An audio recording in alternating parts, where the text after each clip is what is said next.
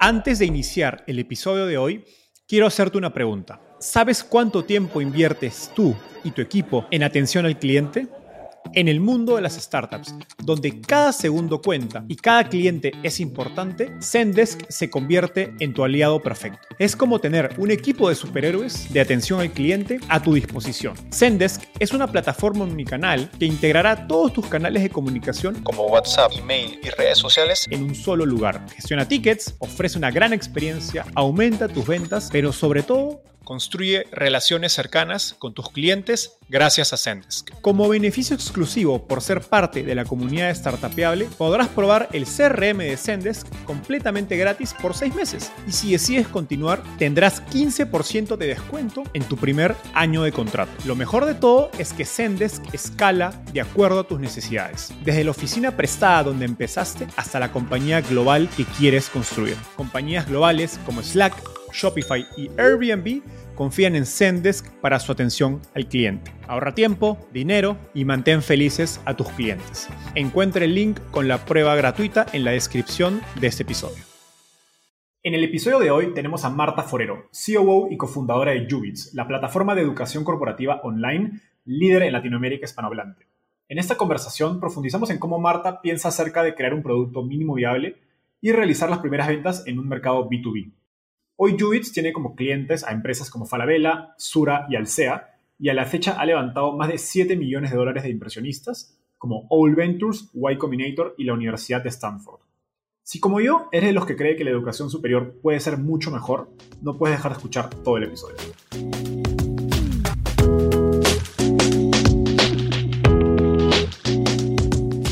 Hola, mi nombre es Enzo Cavalier y soy un convencido de que el emprendimiento en tecnología es una oportunidad histórica para resolver los problemas más urgentes de Latinoamérica.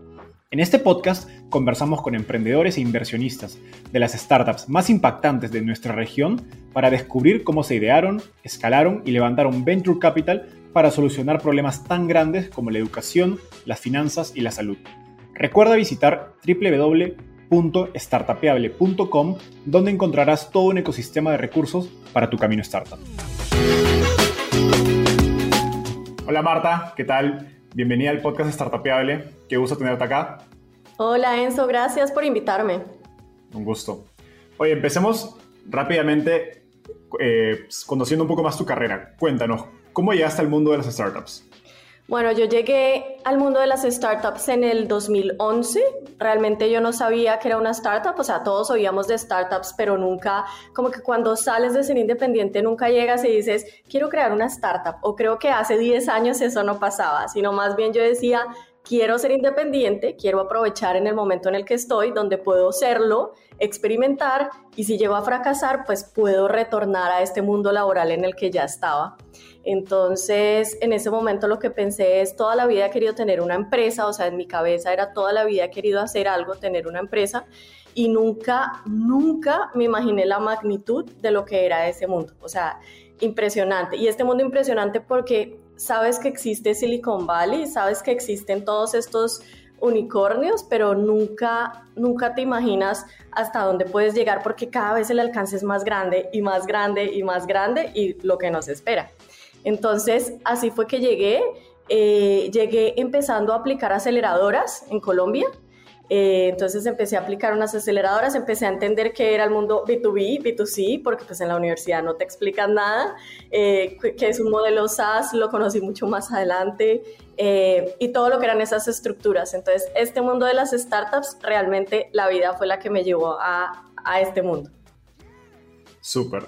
Creo que tengo una historia bastante parecía. Y es gracioso cómo a medida que entras se, ve mucho más grande todavía, ¿no? Y sobre todo cuando pasa el tiempo, más dinero, más startups, más empresas grandes y se ve mucho más lejano. Súper. Ahora, eh, cuéntanos un poco más de Jubits. Eh, ¿Qué problema resuelve eh, y cómo cambia el mercado de educación corporativa antes y después de ustedes? Si tienes algunos números que nos puedas compartir para entender el, el, digamos, el impacto de lo que ha logrado Jubits, sería genial. Sí, nosotros como ya lo saben, somos una plataforma de entrenamiento corporativo online eh, y ahorita somos la más grande en español. Nosotros eh, surgimos y arrancamos a trabajar eh, en Ubits como tal en el 2000 2013 con Julián, pero esa empresa era totalmente diferente. Nosotros hacíamos entrenamiento corporativo, nosotros teníamos el mismo nombre, pero con otra empresa totalmente diferente. Antes, las empresas como tal no tenían una solución que cubriera el entrenamiento de todos los colaboradores. Entonces tenías la inducción corporativa, pero si tienes 10.000 colaboradores, lo que podías tener es un coach para algunos, podías tener algo de entrenamiento a la medida para entrenar habilidades técnicas, por ejemplo, de cómo ser un cajero, cómo trabajar en la, en la caja de, esta, de esto, cómo tener ventas en tal empresa, pero nunca tenían una solución para sus 8 mil, 10 mil, 15 mil personas o hasta 100 personas. Y ahí es cuando nosotros entramos y decidimos en el 2018 y vimos que había una, una gran idea como tal eh, para generarles esta solución y una no, que no solo llegara a solo ciertas personas, sino que cubriera toda la base. Adicional, cuando eres empleado, pues tienes que adquirir conocimiento, como le decimos nosotros, on the job porque eh, estás trabajando en el día a día y de repente te dicen, oye, es que hay una nueva metodología eh, que se llama Lean Startup, donde tienes que empezar a aplicar, o estás en un departamento de ventas y de pronto te dicen, mira, lo que pasa es que vamos a empezar a implementar OKRs y tú venías oyendo KPIs y es como, oh my God, esto está enorme. Pues no, entras a un curso de UBITS en 15 minutos, una hora, entiendes el concepto, entiendes cómo, cómo, cómo aplicarlo entonces, acá fue donde, donde creamos todo eso. Entonces, el antes era empresas que tenían soluciones que nosotros mismos vendíamos, porque eso era lo que hacíamos antes, eh, y el ahora, después de Ubits, es a partir de bits, contenidos cortos, concisos, creados por expertos de industria, eh, para que tengan ejemplos prácticos y lo más importante es aplicable. Eh, y eso es como lo, en, lo que, en lo que está el ahora.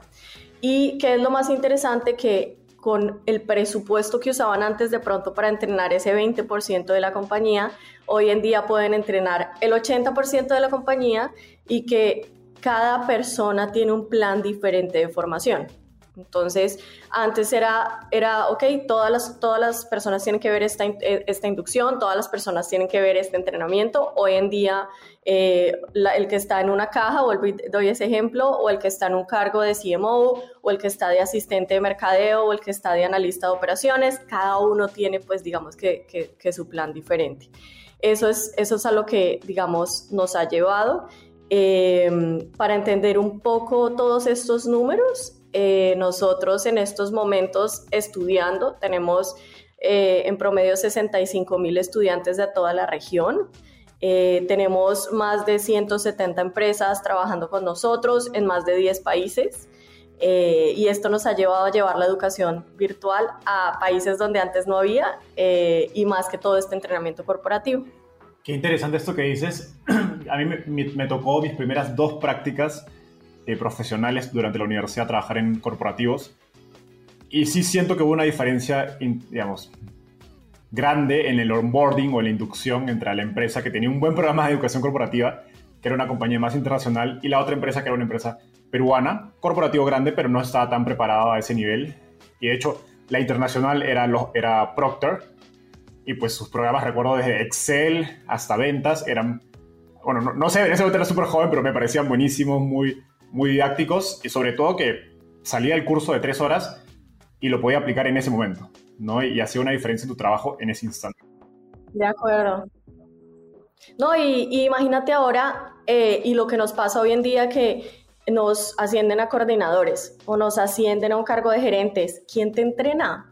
¿Y quién te dice que un gerente tiene que seguir indicadores, que un gerente tiene que ser un mejor líder, que tiene que manejar estas herramientas de comunicación, que tiene que tener estos parámetros, que las actas de reunión tienen que ser así, que cómo entrega esos informes y esos reportes? A ti nadie te entrena a ser coordinador, a ser un mando medio y luego para, para subir, ahí sí te empiezan a entrenar en, en programas ejecutivos pero ya te has entrenado empíricamente y si tienes un buen jefe, te entrenaste súper bien. Si tu jefe no tuvo el tiempo para sentarte y explicarte todo esto, mira a ver cómo haces. Entonces, este tipo de plataformas te permite no solamente lo que te exigen estudiar, sino, ok, quiero hacer algo de liderazgo ejecutivo, quiero hacer algo de coaching y entender cómo hago coaching para líderes, comunicación asertiva, entre todas esas habilidades que que no solamente tiene que tener toda la compañía, sino estos líderes que son los que finalmente ejecutan la estrategia, porque los de arriba la hacen, pero los que ejecutan son súper importantes. Buenísimo. En una entrevista anterior mencionabas que el primer usuario de Ubits eh, fue un banco, con quien trabajaron gratis por unos meses, pero que les permitió crear la primera versión de su producto, eh, aún sin haber levantado capital, tengo entendido. Cuéntanos brevemente cómo fue esta, esta experiencia y este proceso de construir el MVP de, de Ubits. Eh, bueno, seguimos trabajando el MVP de Ubits, digamos que seguimos trabajando tiempo completo. Eh, yo ahorita en producto, eh, que, ha sido muy clave y es seguir llevando la estrategia de producto a donde la queremos llevar como founders. hay veces en el inicio de las empresas contratan gente de producto y no, y no se entiende que el founder es el que tiene que ir con esa visión porque él fue el que lo concibió y lo creó. No quiere decir que tenga que estar 100% en producto, pero nosotros seguimos trabajando las MVP. Para el inicio fue súper duro. Eh, justo en la primera empresa que les hablaba de entrenamiento corporativo, que era Ubits, fase 1, eh, fue un primer banco el, con el que trabajamos gratis pero en la segunda fase, en el 2017, fue un banco que sí nos pagó, eso es lo más chistoso de todo, y que ahí nos dimos cuenta que había un negocio muy grande, porque, y la historia es que eh, nosotros con Julián, yo me encargo de toda la operación, tecnología, educación, Student Success y lo que es el producto. Y Juli, Julián, mi socio, se encarga de todo lo que es ventas, marketing y todo el resto. Él es el CEO de la compañía. Entonces acá lo más interesante es que eh, en, ese, digamos en el 2017, llega Julián a la, a la, a la oficina y me dice, Martica, nos están pidiendo eh, cursos de Excel, pero pues yo les dije que los podíamos hacer, que los podíamos construir, eh, pero la empresa me dice, no, los necesito dentro de dos semanas y yo ya sabía para dónde íbamos en eso. O sea, yo ya sabía, porque ya conozco a ventas. Y yo solamente me quedé mirándolo y me dice, sí, y nos comprometimos, son 69 mil tickets de Excel.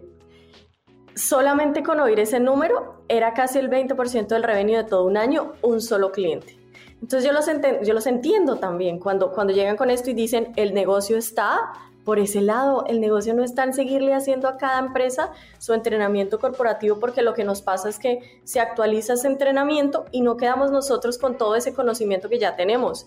¿Qué tal si lo que ya hemos aprendido en cinco años eh, lo empezamos a implementar en este producto como tal y ahí creamos, no te miento, en dos semanas una plataforma de entrenamiento corporativo eh, de Excel, eran nueve cursos.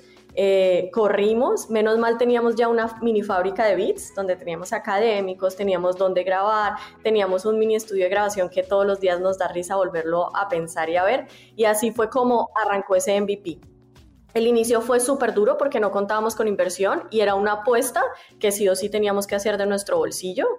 Eh, pero digamos que luego de estos cursos de Excel dijimos, iniciemos con 40 cursos con categorías que ya sabemos que por experiencia, como era lo que nos pedían bastante las empresas, iba a tener aceptación.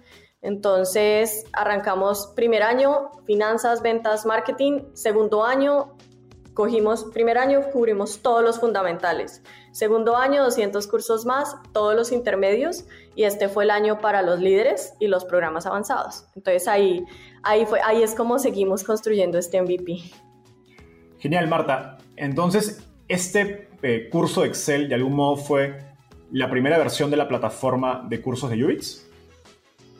Sí, digamos que fue como el primer pie que pusimos para iniciar esta versión de, esta nueva eh, fase de Ubits, porque nosotros, como ya les decía antes, lo que trabajábamos era haciéndole a la empresa lo que quería de forma online. Entonces era, necesito esta, esta inducción, necesito estos programas. Eh, ellos nos entregaban el contenido y nosotros lo volvíamos eh, una presentación súper creativa, todo innovador. Eh, digamos que ese era como el toque que le dábamos como Ubits. Eh, pero luego esta empresa nosotros nos dijo, no, no me sirve que me lo hagas a la medida. Quiero ver si ya tienes. Y, me sirve muy rápido que ya lo tengas porque lo que yo hago es abrir la plataforma y ya, pero no me sirve que me lo hagas, además me sale muy costoso. Entonces ahí fue cuando dijimos, ok, todas nos están pidiendo lo mismo, todas en ese momento nos pedían finanzas, nos pedían programas ofimáticos que son estos de PowerPoint, Excel, Word, eh, nos pedían marketing, nos pedían programas en ventas, pero lo que nos decían es, nosotros no podemos crear, eh, no tenemos el presupuesto para crear 50 cursos hechos para X empresa. Entonces ahí dijimos, ok, hagamos estos primeros de Excel, veamos cómo nos va con esta línea y ahí fue que arrancamos. Como tú dices, sí fue el primer MVP de plataforma, cómo, cómo debe ser, cómo deben ser las comunicaciones a estudiantes y ese mundo que hay por detrás, que somos casi, eh, pues somos el 60% de la compañía en toda la operación. Qué chévere. Y esto me hace, me hace conectar con una eh, pues experiencia que he tenido, conversaciones con muchos emprendedores, donde siento que construir un MVP en un mercado B2B es bastante más difícil que B2C. Eh, te, explico por qué. O sea, creo que en B2C puedes utilizar una landing page, una plataforma de repente no code, eh, para validar mercado y que tu producto efectivamente está solucionando un problema. ¿no? Y pues, eso es rápido, a bajo costo y como tú decías, en incluso sin levantar capital. Ahora, en B2B, los clientes son más exigentes, te piden productos más completos, como estás contando, que ya querían el producto hecho o en dos semanas.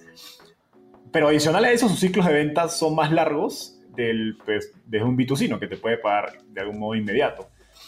Cuéntanos cómo piensas, digamos, acerca de crear un MVP para un cliente B2B ¿Y qué lecciones has, aprendido en ese proceso que nos contabas que le darías a otros emprendedores empezando una, una compañía para B2B? ¿no? no tiene que ser necesariamente en educación, puede ser un software, algún tipo de servicio, etcétera. Sí, nosotros iniciamos en B2B en el 2013, entonces de lo que sabíamos era cómo vender en B2B, o sea, hicimos un máster en cómo vender en B2B y seguimos teniéndolo, ¿no? Seguimos aprendiendo porque cada vez que la empresa va evolucionando nos toca cambiar cosas, metodologías, eh, pero tuvimos una ventaja y es que tratamos de mover los clientes eh, de un modelo diferente a venirse a esta nueva etapa de Ubits, donde ya teníamos 100 clientes acá, digámoslo así, eh, a, mover los clientes de este lado como tal, a que creyeran en esta nueva fase. Tuvimos, tuvimos ventajas y es que teníamos credibilidad, o sea, ellos ya sabían que lo que nosotros producíamos era de calidad. Eh, pero acá nos chocamos con un montón de cosas, como tú dices, de, de, ya llegar a un, a un mercado B2B eh, y a un pequeño MVP porque este tipo de clientes que normalmente son multinacionales o clientes muy grandes ya tienen soluciones, ya tienen la plataforma o las soluciones que llegan del de la región, eh, tienes que entrar a competir con plataformas que están mucho más avanzadas. Entonces acá es donde tienes que tomar decisiones de, cómo iniciar este pequeño MVP. Pero tienes una ventaja con, con el B2B es que cuando enamoras a un cliente de B2B, ellos son los mismos que te dan la mano para crecer. Entonces hemos tenido clientes como Home Center que desde el inicio creyeron en nosotros y nos dijeron vamos juntos, arranquemos y pasamos de estos 40, 50 cursos a hoy ya tener 550 cursos, 600 cursos en un portafolio y ellos mismos nos ayudaron en este, en este crecimiento de, ok, ¿para dónde, va, ¿para dónde deberían ir? ¿Qué deberías tener? Y eso te ayuda al B2B, tener 50, 40 clientes eh, fidelizados, tenerlos cerca y decirte, oye, esa es tu brújula. Ellos son los que te llevan a la brújula y te dicen, ven, es por acá, no te desenfoques, acá es a donde estamos, esto es lo trendy, estos son los cursos que deberías ir haciendo. Adicional al trabajo que ya haces, que es muy importante, que es el tema de Product Market Fit, que es qué encuestas haces con tus estudiantes, porque yo tengo dos clientes, tengo el de recursos humanos, pero adicional, si no me consumen el producto, no me van a seguir comprando. Entonces, entonces ese es, ese es como, como el reto principal. Sí es, sí es más complejo al inicio, eh, pero yo creo que con uno o tres negocios que vas cerrando, pues cubres mucho más que estar en un B2C. O sea, un negocio de, de 30 mil dólares, pues claramente requiere casi cuatro o cinco meses de trabajo, eh, pero ese vendedor no solamente está trabajando en ese negocio, entonces, digamos que es, son lecciones y son gustos también. Nosotros desde el inicio nos encantó este mundo corporativo. Algún día saldremos a B2C y les daremos la sorpresa, ya estamos muy cerca. Eh, pero sí creemos que todo el movimiento que hacemos, hacerlo ordenado y con, con ese mismo conocimiento. Entonces, de lecciones, te diría una o ir al mercado uno, uno en B2B hay veces oye a los clientes y está bien oír al cliente, pero saber que lo que se va a aplicar no es para un solo cliente, sino que funcione para todos. Entonces, siempre estar oyendo al mercado. eh, y no trabajarle porque te vuelves personalizado y cuando te vuelves personalizado no te vuelves escalable eh, y ahí es cuando cometes el error de no haber entendido el mercado y terminas con un Frankenstein. Dos, arriesgarse en modelos de negocio. Entonces, nosotros al inicio empezamos con SaaS, un software as a service, hace en el 2018. Nadie vendía modelos software as a service en Latinoamérica. Bueno, muy pocos. No digo nadie, sino muy pocos. Habremos sido muy pocos. Y era educar a una empresa a firmar un contrato rápido Imagínense esto, a firmar un contrato rápido. Segundo, a, pagarte una membresía anual por empleado. Entonces, y, decirles el por qué. Entonces, eh, oye, es que si solamente me pagas tres meses, ahí en esos tres meses están hasta ahora iniciando el onboarding con Ubits. Entonces, dar a entender cómo funcionaba este modelo que estaba tan antiguo en Estados Unidos. Y entender a su competencia en otros países. Entonces, yo creo que eh, un ejercicio que hicimos muy bueno en tema B2B para entender qué era un SaaS, cómo debíamos trabajar, fue eh, entender nuestra competencia y ellos cómo vendían y cómo tenían esos modelos de marketing y cómo tenían las estructuras al interior de las empresas y eso nos permitió. Entonces es como arriesgarse, aprender de los que ya te, de los que ya te llevan, digamos que bastante tracción eh, entender cómo lo están haciendo y agarrar un, un, modelo para uno mismo, porque Latinoamérica es otro mundo totalmente diferente. Si yo hubiera agarrado el modelo de Coursera B2B, muy seguramente no hubiera funcionado para Latinoamérica. Pero como ya veníamos con ese conocimiento, pues nos podía servir para este también. Buenísimo. Sí, esto de, de tropicalizar los modelos no, no es tan sencillo. O sea, la gente a veces lo toma como es un copycat. No, no es tan sencillo. O sea, es la idea, pero todo lo que está detrás. Y de hecho, lo hablaba en unos episodios con Pablo Viguera, que es el fundador de Belvo es una compañía como Plat, que es una, una, API de Open Banking, y él dice, sí, al inicio, o sea, el, el frontend, lo que tú ves en la, en la página web o en, el web app, es muy parecido a, Plat en Estados Unidos, pero todo lo que está detrás es muy diferente, porque Latinoamérica es un mundo respecto de, de Estados Unidos. Así que qué gracioso es eso. Totalmente. Incluso a nosotros nos tocó para sacar todos los modelos de educación diferentes, porque si ustedes ven un, un, periódico en Estados Unidos son un montón de texto e imágenes pequeñas. Nosotros somos muy visuales en Latinoamérica, a nosotros nos gusta oír también, ver videos, videos cortos, entonces era como tropicalizar todo para la TAM y en español. Genial. Ahora, entrando un poco más al proceso de ventas B2B que nos contabas que de algún modo es la experiencia previa que traían tanto tú como Julián y ya en Ubit se han ido de algún modo profesionalizando. En mi experiencia, educación y luego software para corporativos son dos sectores con ciclos de venta bastante largos, ¿no? Y, de algún modo Ubits combina ambos modelos, pues están vendiendo el, digamos, el acceso a su plataforma a través de, un modelo SaaS, como nos explicabas. Cuéntanos un poco cómo consiguieron esas, esas primeras ventas B2B. Eh, al, bueno, creo que incluso es a la, fase 1 Ubits. Sí. Oh my God, fase 1 de Ubits éramos Julián y yo con una maleta vendiendo empresa por empresa. Eh, y seguimos vendiendo empresa por empresa porque así es, o sea, no puedes escalar un modelo de ventas eh, eh, y, todos lo sabemos. que es lo bueno cuando ya empiezas a entender cómo aumentas esos, esos tickets promedios de venta. Entonces, nosotros creo que hemos pivoteado nuestro proceso de venta más que cualquier otra cosa para llegar a un modelo propio que, que nos, que nos funcione. Eh, aprendimos a que no solamente era un departamento de ventas, sino tenía que haber un departamento de Customer Success, donde claramente de este lado vendemos, pero de este lado hacemos todo lo que son upsellings de las empresas. Entonces, puede que una empresa eh, como una empresa grande como un Starbucks eh, entre con 200 licencias, pero tiene 15 mil empleados. Entonces, ¿cómo haces para empezar a aumentar, a generar esta credibilidad que funciona? Y hoy en día nos pasa esto, que entramos con tickets pequeños que nos demoramos cuatro meses, pero acá el éxito es cómo logramos mantener esa urgencia para pasar de 400 a, a cerrar los 10 mil empleados de la compañía. ¿Qué ha cambiado? Que todos los años las empresas tienen que entrenar a sus empleados y tienen que hacer planes eh, de, este mismo de esta misma formación por, por cada uno de ellos y tenerles un plan de formación, una detección de necesidades. Entonces, ya sabemos que los ciclos de ventas, pues hay veces son estacionales, ya sabemos cuándo, tienen que dejar su plan del próximo año para, para toda la compañía, ya sabemos cuáles son esos meses altos y bajos y es lo que uno tiene que aprender cómo a dominar. También aprendimos que el seniority de las personas que venden es clave para la venta de este tipo de productos. No puedes tener a alguien junior hablando de entrenamiento corporativo, de formación, eh, porque claramente esto es un mundo bastante, bastante amplio.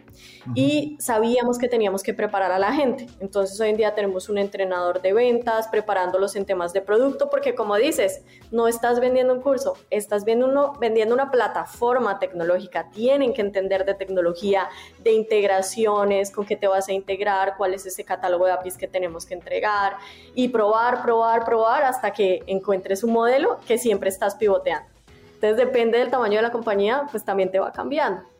Entonces, eh, algo, que, algo que sí hemos aprendido es siempre hablar con alguien. Tenemos un mentor eh, que es uno de los, de los digamos que VPs en ventas de, de, Salesforce, eh, de Microsoft y digamos que nos vamos como formando, no cogiendo esos modelos porque son compañías ya eh, mucho más grandes, pero sí entendiendo que les ha funcionado para, para bajarlo como tal. Súper. Ahora, el, sector de educación en general y probablemente educación corporativa también debe haber sido muy afectado por el COVID de un modo beneficiado y algunos también perjudicados. Cuéntanos cómo la pandemia impactó al mercado de, educación desde su perspectiva y en particular cómo le afectó a Ubits en, digamos, en términos de adopción de producto, facilidad de ventas. Sí, a nosotros nos impactó por dos lados. Uno, el tema de estudiantes. Como te decía, yo tengo, yo tengo dos, tengo el usuario y tengo el cliente. Entonces, uno por el lado de estudiantes eh, nos impactó porque pasamos de tener un aumento de actividad de, casi tres veces en, actividad de estudiantes como tal, eh, donde abril, mayo, junio arranca, eh, arrancan los números a dispararse. Entonces yo pasé de tener estudiantes estudiando al mes 90 minutos en promedio, que es lo que estudia un estudiante de UBITS en promedio, a pasar a 187 minutos en promedio. Eh, entonces era una locura ver cómo, cómo iban subiendo esos números y pasamos también de eh, el promedio que estudiaban al mes era, era 2 bits, 1.6 bits, que es, que es casi 2 bits al mes, pasamos a tener 3.77 bits al mes, ponle que unos 4 bits cerrados al mes. Entonces ahí empiezas a ver ese comportamiento que lo causaba, pues que la gente estaba tocando, estaba probando, estaba volviendo a, a, estudiar, a ver qué le gustaba. Eh, y nuestro trabajo era entender, ok, están estudiando el plan de formación que tienen asignado, están estudiando estos cursos libres, entonces habían, había, hubo mucho comportamiento en cursos como resiliencia, en cursos como finanzas en estos tiempos. Sacamos, digamos que, que bastantes cursos muy relacionados con eso y, y eso fue lo que nos, nos, nos, hizo, nos hizo movernos ahí. Y por el lado de los clientes, una ventaja que tuvimos eh, es que nos dio, esta pandemia nos dio la aval en decir que lo que hacemos funciona. ¿sabes? Y que la educación virtual funciona, porque yo creo que no hubo persona que no hubiera estudiado un curso virtual. Que le haya ido bien en algunas plataformas, mal en otras, es, es así, porque los productos son diferentes. Pero creo que hoy en día muchas personas y muchas empresas les tocó, sí o sí, pasarse a este modelo y eso nos permitió que tocaran que era Ubits. Sacamos un formato de demo gratis por un mes entonces tuvimos más de 500 plataformas, 500 empresas pues conociéndonos. Eh, antes creo que habían muchos miedos y esos miedos no nos permitió quitar la pandemia. No, quiero imaginar la factura de, de, Amazon Web Services esos meses. Ay, no te imaginas. No te imaginas si el servidor de video, o sea, cuando me tocó decirle al financiero que la factura pasó a ser una factura de casi 25 mil dólares al mes, yo creo que la gente no entiende la magnitud de lo que es tener plataformas de tecnología hasta que las tenemos. Eh, y cuando pasamos a ver esta factura, ¿qué es lo más chévere? Siempre hemos tenido una muy buena relación con Amazon. Entonces, de inmediato empezamos a trabajar para bajar, para establecer, para ver la arquitectura, eh, correr, eh, y estuvo bastante bien. Y nos preparó para este año. Entonces, digamos que fue, fue, fue durísimo. Y en tema de servidores de videos también, todos los temas de streaming, cómo se aumentan, cómo te empiezan a llamar grandes monstruos donde tenías servicio ilimitado y te dicen, oye, la pandemia me afectó, eh, monstruos como Vimeo, eh, la pandemia me está afectando, el ilimitado ya no me sirve, necesito que te pases a Enterprise y ahora te va a empezar a cobrar cinco veces más. Entonces dices, si a este también le impactó, porque claro, tienes los mismos clientes pagos, pero tus facturas de todo se triplican. Entonces, eh, sí, fue, sí fue bastante interesante. Genial. Y conectando un poco esa experiencia que nos contabas de, la adopción de la plataforma y de los alumnos con el proceso de venta, algo que, que conversamos en alguna oportunidad anterior es cómo había de algún modo cross, eh, uso cruzado de los cursos. ¿A, qué refiero? El área de finanzas, que tenía una, una currícula de finanzas, llevaba cursos que era para el área de ventas y el área de ventas llevaba cursos para el área de finanzas, que me parece, de algún modo es muy interesante porque pues digamos, las carreras profesionales son muy holísticas, ¿no? Uno, uno como finanzas tiene que saber de liderazgo, vender, comunicar, etcétera. Y de igual de ventas, pues tiene que llevar sus presupuestos, hacer sus proyecciones, etcétera. ¿Cómo, el, cómo este uso, digamos, el, el, incremento de la adopción de Ubits a nivel de los clientes les ha facilitado vender? Digamos, esto que, que, es muy conocido en Estados Unidos como que el, el, el SaaS eh, bottom-up, cuando los, los empleados lo empiezan a usar, el caso de Slack es muy famoso, y de pronto ellos hacen que, los, que las áreas, digamos, y de repente los gerentes de recursos humanos o de otras áreas empiezan a enterarse del producto y dicen, oye, creo que tenemos que comprar esto para toda la, empresa. ¿Cómo, ¿Cómo, ha sucedido esto o lo han visto dentro de Ubits? Sí, sí lo hemos visto. Incluso cuando sacamos los demos gratuitos, eso nos permitió que durante un mes todas las personas presenciaran eso. Nos llevamos la, la grata sorpresa porque en, en Ubits pensábamos que solo se entrenaban de los gerentes para abajo, todas las bases, y acá los gerentes también aprendieron a disfrutarla, que son los que tanto ayudan al interior de una compañía a dar ejemplo. Entonces, yo creo que eso se vio eh, y se vio el, el, que entendieran que no solamente se tenían que for, formar en, en, digamos que en temas técnicos, porque, porque lo que pasa en muchas empresas es que te enseñan a ser el mejor vendedor, pero no te enseñan a comunicarte asertivamente, a manejar conflictos, a manejar a tus compañeros, a, luego lo que te decía de volverte un gran coordinador y no te enseñan también todas esas habilidades blandas que hay, que hay alrededor, porque nosotros enseñamos habilidades técnicas o estas power skills, pero, pero también tenemos todo lo blando, entonces permitió entender también eso, ok, sí, claro, tiene razón, no solamente le tengo que enseñar a vender sino, y a prospectar, sino, ok, cómo manejar esas, esas, esas objeciones en equipos de ventas y todo. Entonces, eh, nos dio la sorpresa de que no solamente nos estaban contratando gerentes de recursos humanos, sino, por ejemplo, gerentes de ventas en las compañías y eso bajaba a recursos humanos. Entonces, pues sí, llegamos a, muchos sitios donde no esperábamos llegar.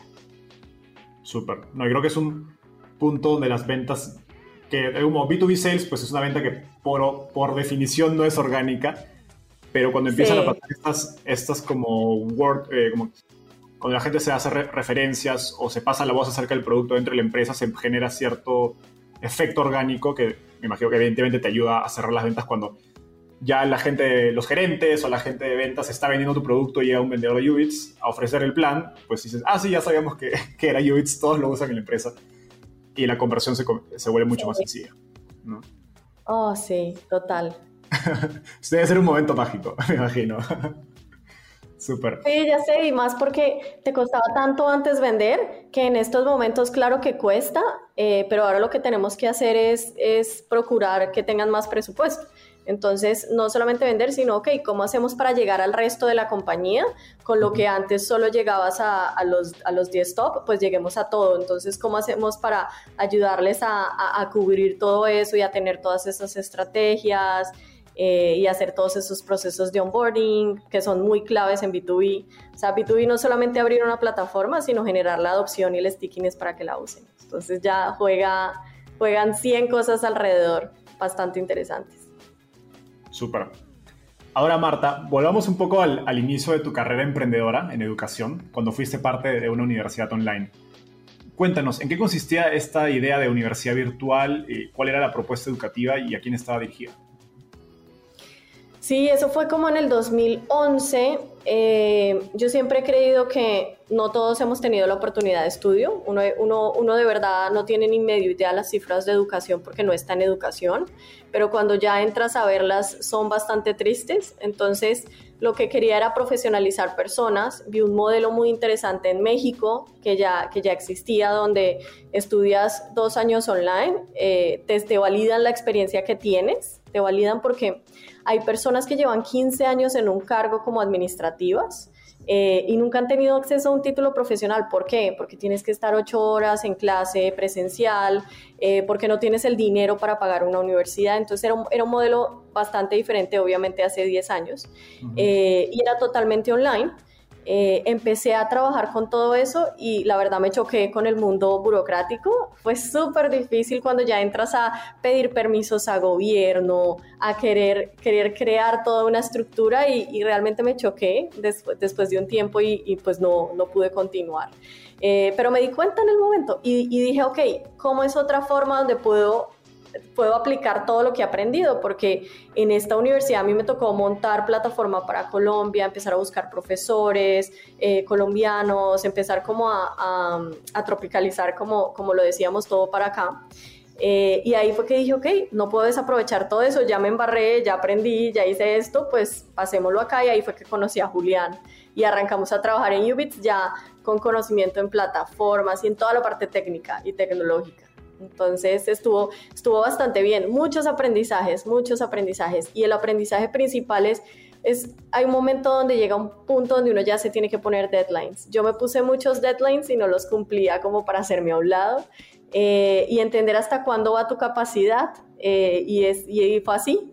Y, y yo creo que la vida lo va llevando uno a conectarlo con personas. Yo si no hubiera montado esta universidad en inicio, no, hubiera, no hubiéramos tenido la plataforma que tenemos hoy en día en Ubits, porque desde cero nosotros la montamos. Nosotros no teníamos CTO y no teníamos una estructura de programadores y al inicio no teníamos diseñadores instruccionales, entonces pues son muchos aprendizajes. ¿Puedes contarnos alguno de esos aprendizajes, digamos, de manera más específica, sobre todo relacionados a educación, que tuviste durante esa experiencia de la universidad online que hoy, que hoy se aplique en el producto Ubits? Sí, por ejemplo, em,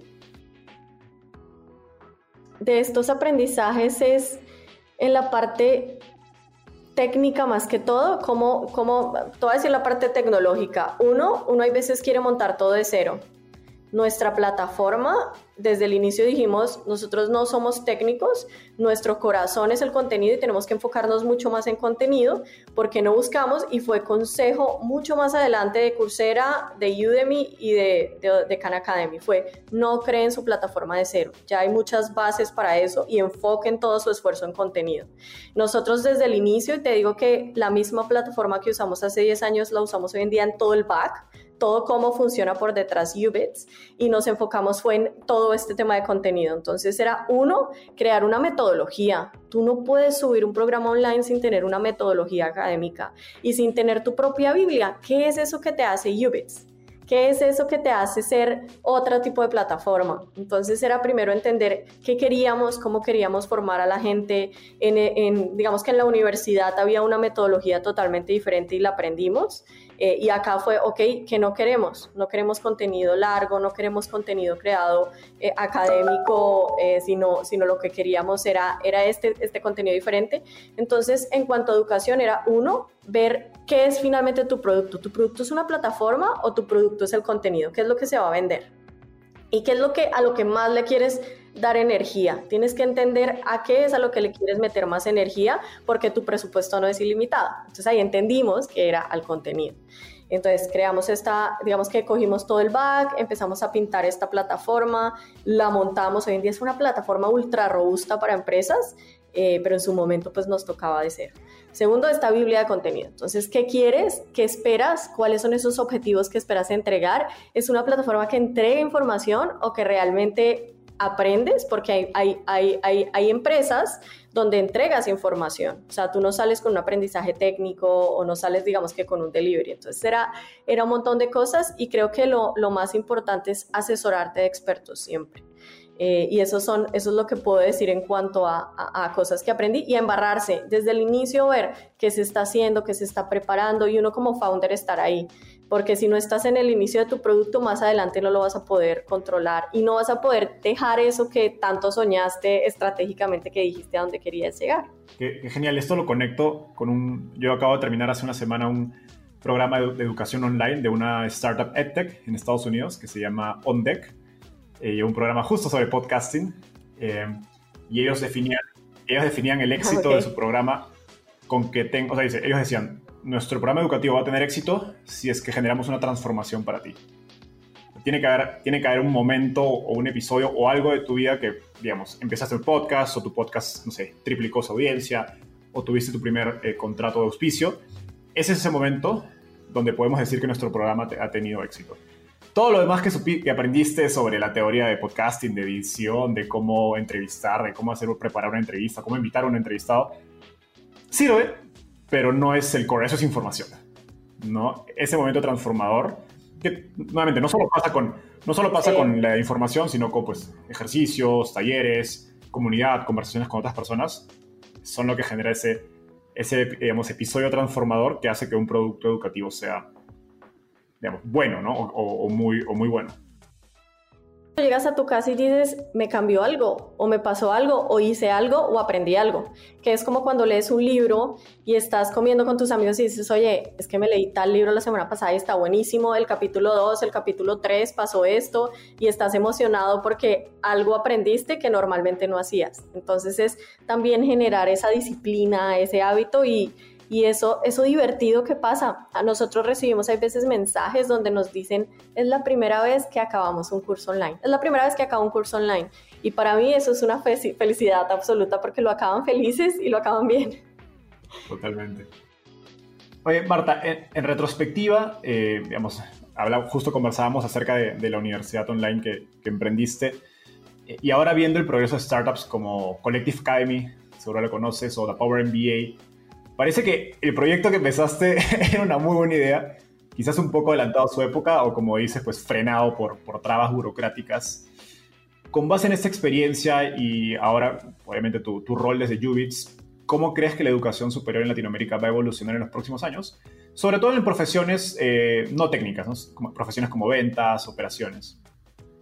Eh, creo que va a avanzar eh, es que, es que todo es tan incierto con el tema de, educación superior y, universidades que por eso les da permiso para empresas, eh, incluso Singularity, que ya llevan tantos años, Power MBA, como me decías, a meterse en el camino porque siento que muchas veces las, universidades no entienden la realidad de sus países y no entienden la realidad de, de, las personas que están formando. Nosotros ya no queremos estar cinco años sentados en un espacio aprendiendo a cómo ser un mejor líder. Nosotros queremos on the go, aprender de otros, tener esta experiencia y hacerlo. Y creo que hay empresas que lo están haciendo muy bien. Eh, creo que, que, lo que viene es lo que, lo que ya vamos viendo. Nosotros incluso ya estamos incursionando mucho en esta formación más ejecutiva porque si notamos que, por ejemplo, el 27% de, de, nuestra plataforma solamente tiene un, título de, especialización o posgrado. Y tenemos una oportunidad de ahí en adelante y esto es de más de 115 mil personas que han estado.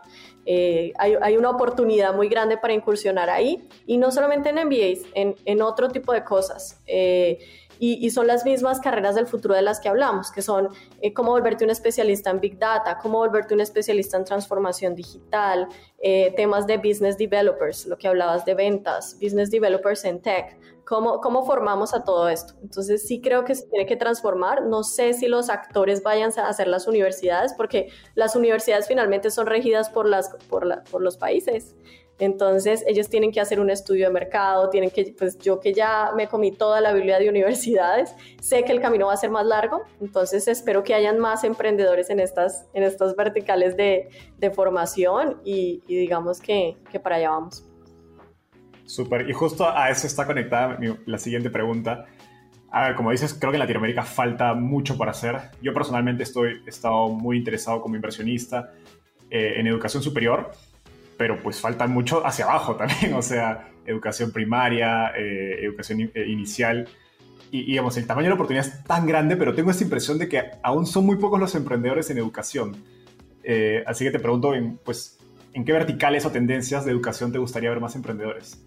Sí, yo, yo creo que acá el problema es que los emprendedores, y siempre lo he dicho en educación, somos feos para, para, para los VCs y éramos feos, porque están en educación, educación es un mundo un poco complejo, no somos fintechs donde brillan las monedas y los bitcoins y todo, eh, y, digamos que no nos hemos dado cuenta que el, el, mayor skills gap en educación en el mundo lo tiene Latinoamérica, es que necesitamos más emprendedores acá, porque hay, hay unos que estamos en, en, en tech, hay otros que estamos en, enseñando temas creativos, temas para diseñadores, pero ¿quién está en la educación de las personas que están ahorita haciendo secundaria y cómo estamos fortaleciendo todo eso? Hay unas oportunidades increíbles.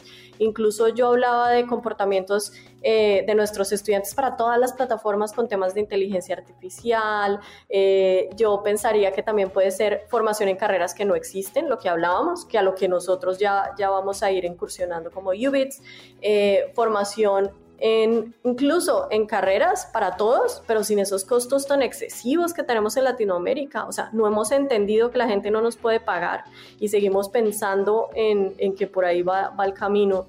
Programas a la medida inteligentes para personas. a, mí, a mí se me ocurre que no todo el mundo le gusta estudiar viendo videos y no a todo el mundo le gusta estudiar oyendo. Hay gente que le gusta más solamente leer que ver videos. Y yo decía que interesante sería algo que nos permita estudiar a la medida según tus, pues, eh, según lo que a ti te guste. Entonces, si yo soy más visual, si soy más eh, lectora, es que hay de todo, hay muchas verticales por trabajar. Eh, pero claramente lo que, lo que sí nos hace falta es todos los temas de secundaria. Yo creo que la educación para los niños, para los adolescentes, porque están saliendo muy perdidos, están saliendo preparados, listo, en matemáticas, física, química, pero es la misma educación que vienen viendo hasta nuestros papás y nuestros abuelos. Es el mismo currículo, es sorprendente todavía ver eso. Entonces creo que me encantaría verlo por ahí. Lo que pasa es que no es tendencia, por lo tanto los emprendedores no, no, no podemos llamar a más emprendedores a hacerlo. Sí, es bastante difícil, ¿no? Y, y lo gracioso es que lo poco que hay está muy enfocado ahora en educación superior y lo que hace es simplemente al final va a incrementar ese gap o esa brecha entre el, nivel que salen los alumnos de secundaria y los que va, a esperar el mundo laboral, eh, pues con todas esas innovaciones que están habiendo en educación superior, ¿no? Y sin duda hay una oportunidad gigantesca ahí por hacer, pero nuevamente así como las universidades, los colegios, la escuela pública es otro, otro monstruo con el que hay que lidiar, ¿no? En términos regulatorios, culturales, sociales, o sea, ¿no? Es un problema... El gobierno. Gobierno, sí es un problema multifacético. Qué interesante es toda esta conversación que hemos tenido. Hemos llegado a la parte final donde te voy a hacer una, lo que yo llamo ronda de tweets. Básicamente es una pregunta y me tienes que responder okay. lo que te toma escribir un tweet, o sea, menos de un minuto. ¿Estás lista? Perfecto. Vale. Estoy viajando de Ciudad de México a Bogotá. ¿Qué libro debería leer? Este mes deberías leer Radical Candor. Vale, vale. Me lo han recomendado muchos amigos. ¿Qué te gustaría cambiar del mundo de las startups en Latinoamérica?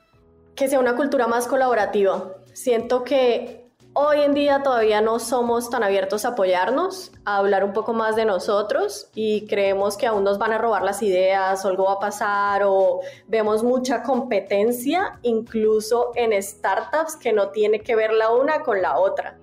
Eh, y seguimos sintiendo esa competencia, incluso en las mismas, en eh, bueno, incluso en las mismas áreas como tal. Entonces, sí creo que nos hace falta tener una cultura más colaborativa como está en otros países, o sea, donde realmente lo, lo hemos experimentado.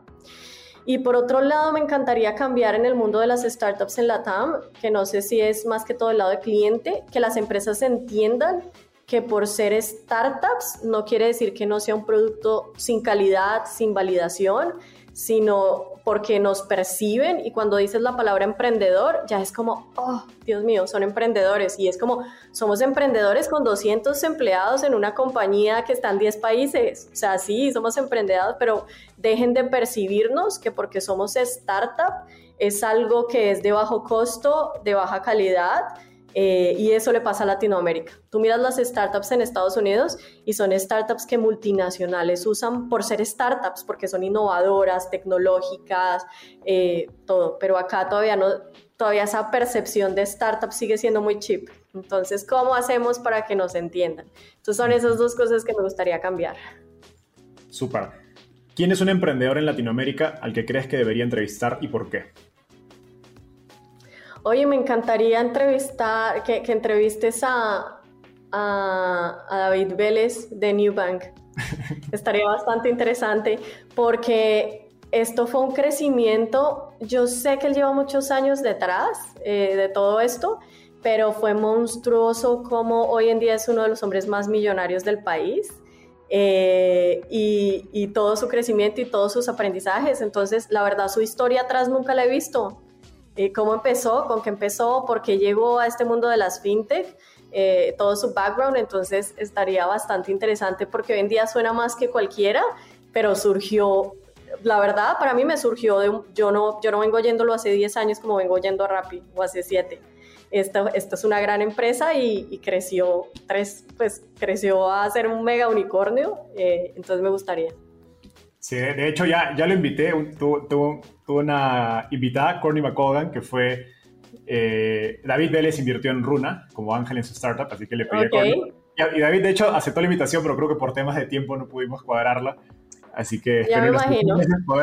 Ahora creo que va a estar más ocupado todavía, así que va a ser más difícil. ya sé. Vamos, a hacer el intento de ya sé.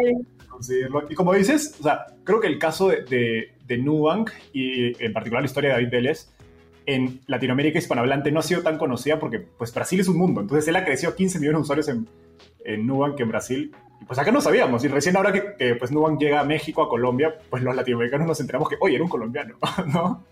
porque pues la verdad es que el, ecosistema de Brasil es muy ya avanzado. Sé, ya sé, es como si fuera otro continente. ¿No? Sí, literal. Sí. Oye, Marta, es otro mundo, es otro mundo. Sí, exacto. Eh, Marta, un gusto tenerte en el podcast. Eh, gracias por estar acá.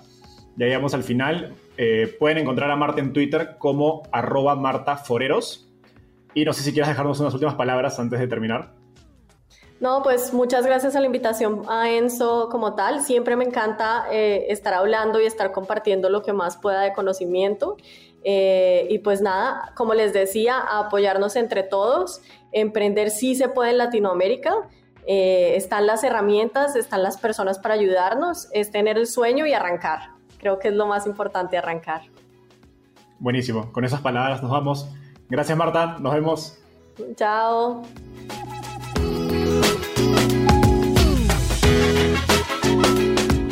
Gracias por escuchar este episodio. Espero que te hayas llevado tanto como yo. Suscríbete a nuestro podcast para seguir aprendiendo de los principales referentes del ecosistema startup en Latinoamérica. También visítanos en www.startapeable.com donde encontrarás un glosario, blog y directorio con recursos valiosos para tu startup. Conmigo es hasta un próximo episodio con un nuevo invitado. Startapeable, tu puerta de entrada al ecosistema startup.